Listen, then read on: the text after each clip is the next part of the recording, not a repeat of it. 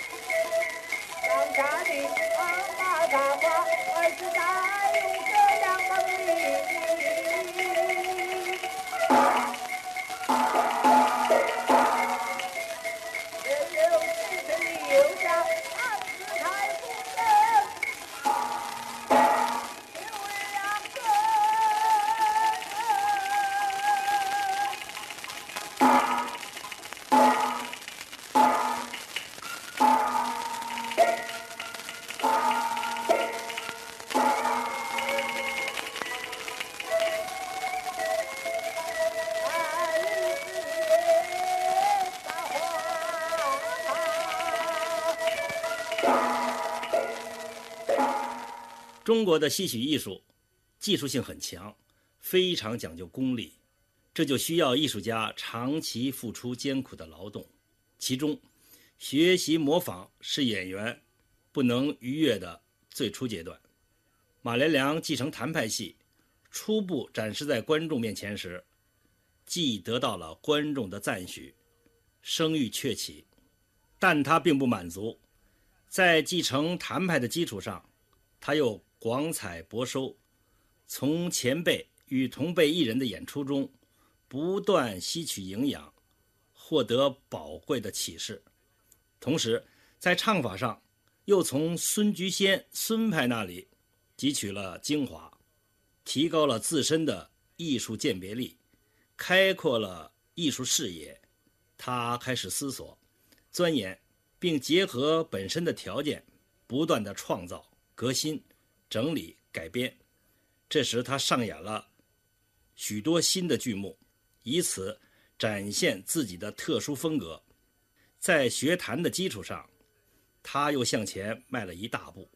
早年《三国志》是四大徽班之一三庆班首演的，后来傅连城演出这个戏需要四天才能演完，也就是说四本的连台戏。这时候的演出本还没有《习天书学兵法犹如反掌》这段二黄导版、回龙原版。老的传统戏中呢，倒是有一出叫做《祭风台》，但是终因没有多大的艺术价值。后来就失传了。四本的《三国志》，到借东风的时候呢，也只是吹打上，念几句祝告上苍的台词儿，也就简单的略过去了。马连良在萧长华老师的指导下，为了赤壁战役故事的完整性，对传统戏《三国志》删繁就简进行了改编，并定名为《全部借东风》，其中。他成功的增加了《习天书学兵法犹如反掌》这段二黄成套的唱腔，这个戏上演以后反应非常好。借东风这段唱呢也不翼而飞，风靡大江南北，终于成为了具有马派特征的代表作。下面，请大家欣赏《借东风》，马连良饰演诸葛亮。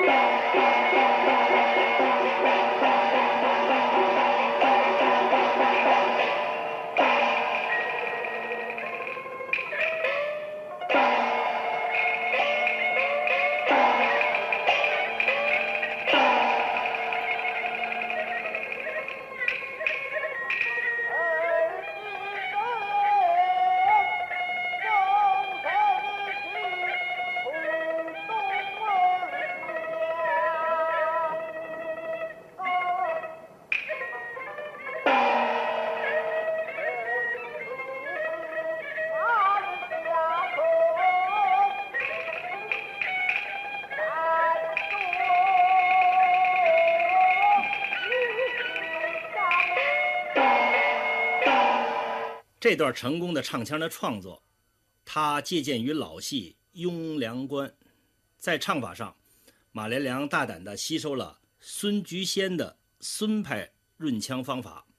马连良用得自然协调，没有生吞活剥之感，板式旋律节奏稳中求变，唱腔中以情带声，令人为之一新，使人感到既出其不意。又在人意中，在同一版式中成功的避免了节奏韵味雷同，创造了不同凡响的声腔艺术。比如曹孟德战天时兵多将广的“广”字，他一口气拖四拍，还要继续把尾部的唱腔一起完成。他是这样唱的：一个儿隆个隆隆的个儿曹孟德。一个隆个隆个里个隆，占天时。咚个里个隆，滴个里个里个隆个隆，咚一个隆，一个隆隆，兵多将广。